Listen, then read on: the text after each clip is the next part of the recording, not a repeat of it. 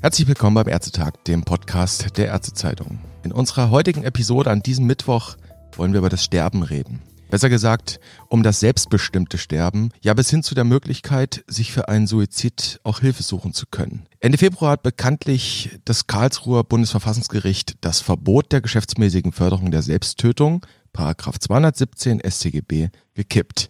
Gesundheitsminister Jens Spahn strebt nun ein neues, Zitat, legislatives Schutzkonzept an. Doch wie könnte das aussehen? Wie könnte das ausgestaltet sein? Darüber will ich heute reden mit dem Tübinger Medizinethiker Professor Urban Wiesing. Er ist auch Mitglied im Ethikkommission des Weltärztebundes und mir jetzt telefonisch aus Tübingen zugeschaltet. Ich grüße Sie, Herr Wiesing. Ich grüße Sie. Hallo. Herr Wiesing, Sie und ja, drei weitere Kollegen haben am Montag, vor zwei Tagen also, einen Vorschlag für ein, so heißt es, Gesetz zur Regelung des assistierten Suizids vorgelegt. Darin wollen Sie Ärzten und Angehörigen oder nahestehenden Personen die Hilfe zum Suizid erlauben, sie anderen aber verbieten, ebenso wie die Werbung für Sterbehilfe. Einmal grob gefragt, was macht Ihr Gesetzesvorschlag denn anders als der von den Bundesverfassungsrichtern verworfene Paragraph 217? Naja, wir haben damit die geschäftsmäßige, also die organisierte, auf Wiederholung angelegte Sterbehilfe erlaubt. Und das war ja bei dem alten, nun zum Glück verworfenen Paragraphen unklar. Deswegen haben sich Ärzte ja bislang auch zurückgehalten. Und wir schlagen eben ganz konkrete Vorsichtsmaßnahmen vor, die eingehalten werden müssen, damit es nicht zu vorschnellen Suiziden kommt, damit es nicht zu Reflexreaktionen kommt, sondern dass tatsächlich nur Hilfe bei ernsthaften, dauerhaften und realitätsbezogenen Suizidwünschen geleistet wird. Mhm. Sie haben das Zauberwort genannt, geschäftsmäßig. Das war auch in der seinerzeitigen Reform immer wieder eine Diskussion. Geschäftsmäßig heißt auf Wiederholung angelegt und ist was anderes als gewerbsmäßig, wo es auch ums Geldverdienen gibt. Das heißt, Sie plädieren also eindeutig auch für die geschäftsmäßige Möglichkeit mit, Klammer auf, regulatorischen Gegenmöglichkeiten, Klammer zu. Ja, also wir glauben nicht, dass wir Sterbehilfevereine brauchen in Deutschland, wenn sich die Ärzte dieser Aufgabe annehmen.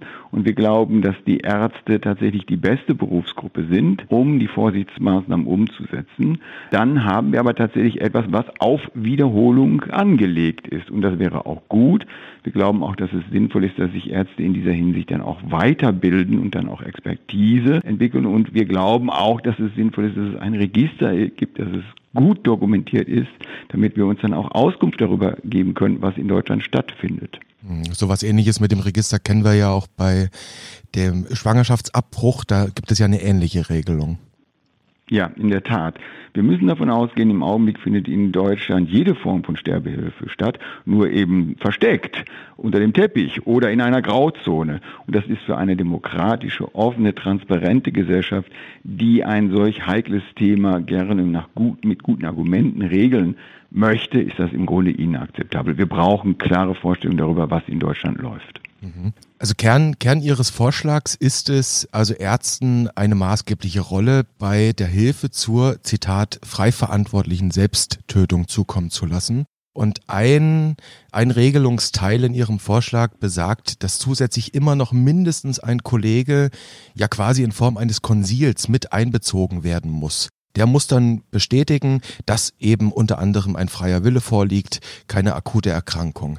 Wie wäre denn ausgeschlossen, dass nach diesem Regelungsvorschlag beispielsweise mehrere Ärzte sich in einem, ja sagen wir mal, ne, nehmen wir mal dieses Wort Sterbehilfeverein zusammenschließen, der freilich keine Werbung machen dürfte? Das ist nicht ausgeschlossen. Wir glauben aber, dass es nicht notwendig ist.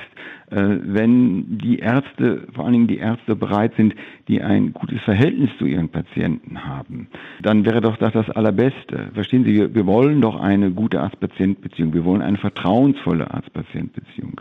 Und warum soll man sich dann bei einer so sehr wichtigen Entscheidung, ja, dann wahrscheinlich die wichtigste Entscheidung äh, am Ende seines Lebens, warum soll man sich dann an einen Verein wenden? Das Beste wäre doch, wenn man sich tatsächlich an den Arzt, die Ärztin des Vertrauens uns wenden können.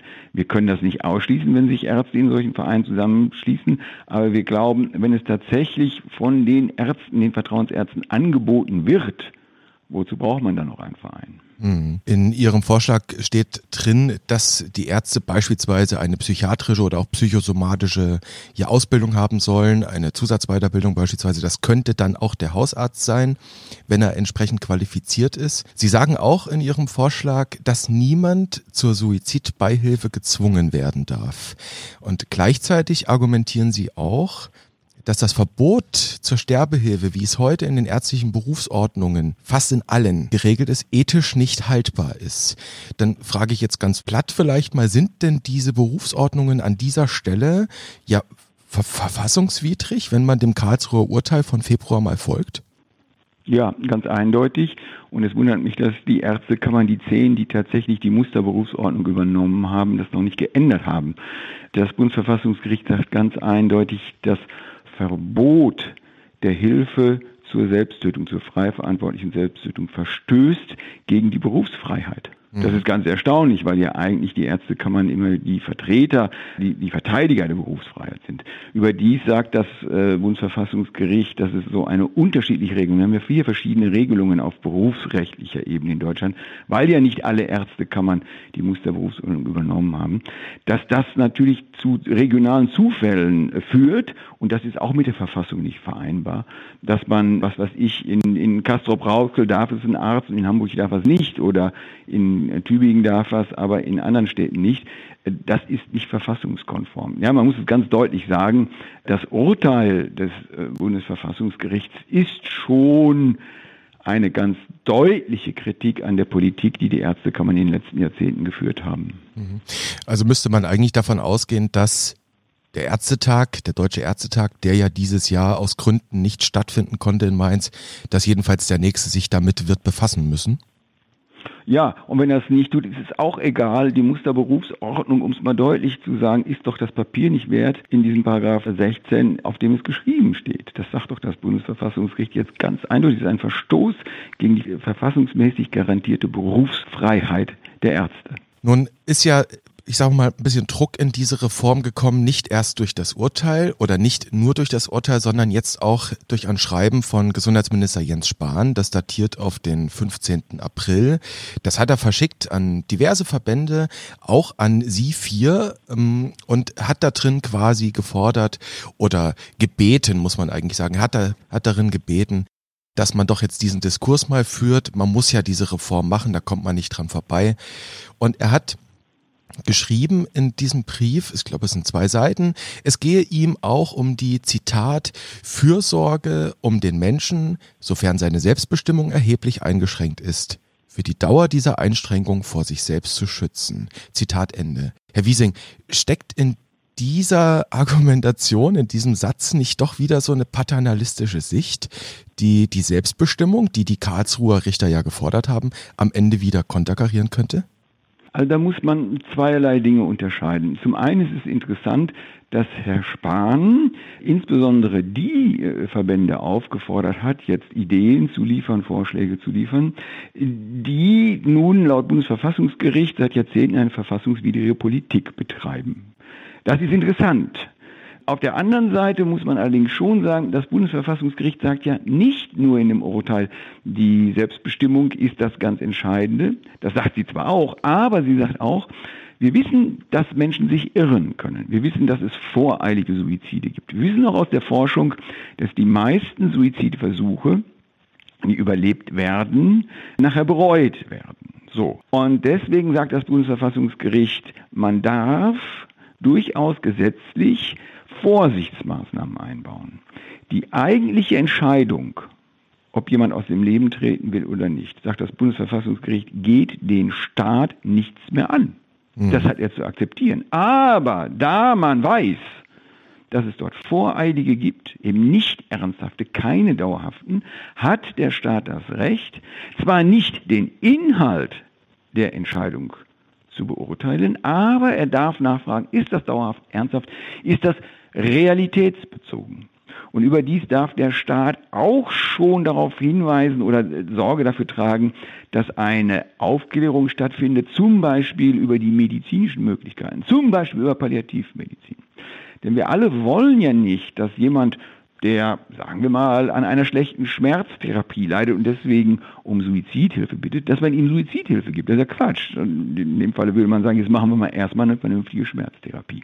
Also diese Vorsichtsmaßnahmen sind erlaubt nach Urteil des Bundesverfassungsgerichts. Und die haben wir tatsächlich auch in unseren Gesetzentwurf aufgenommen. Mhm. Also das, das Spannungsfeld, das Sie gerade beschrieben haben, ist also zu finden zwischen Suizidprävention und Suizidassistenz in eben diesen Fällen. Und Sie sagen, Suizidprävention ist ganz klar von dem Urteil aus Karlsruhe gedeckt. Ja, sogar eingefordert. Und das eine widerspricht dem anderen nicht. Es geht in der Tat darum zu gucken, sind diese Wünsche ernsthaft, sind sie dauerhaft, sind sie wohl überlegt, basieren sie auf medizinisch richtigen Einschätzungen. Also wenn jemand beispielsweise um Sterbehilfe bittet, weil er der Meinung ist, seine Krankheit ist nicht behandelbar, man aber sagen kann, die Krankheit kann man behandeln, dann muss man ihn zunächst einmal vernünftig aufklären. Also das ist eben das Spannungsfeld. Schutz vor voreiligen, unvernünftigen, unüberlegten Entscheidungen, aber gleichzeitig, das sagt das Gericht ganz eindeutig, der Staat hat kein Recht mehr, die Entscheidung eines Bürgers, einer Bürgerin, was ist ein gutes Leben und was ist ein gutes Sterben, zu bewerten. Er hat es zur Kenntnis zu nehmen. Mhm.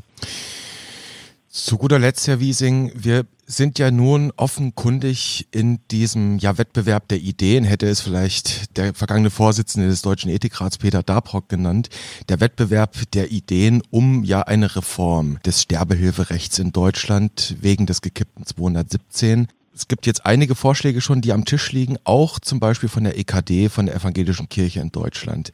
Die hat in einem Schreiben gewarnt oder in, ihrem, in ihrer Stellungnahme an das Bundesgesundheitsministerium vor einer Verschiebung des gesellschaftlichen Klimas, in deren Folge eine Zitat individuelle Entscheidung eben kaum mehr als selbstbestimmte Entscheidung möglich ist. Zitat Ende.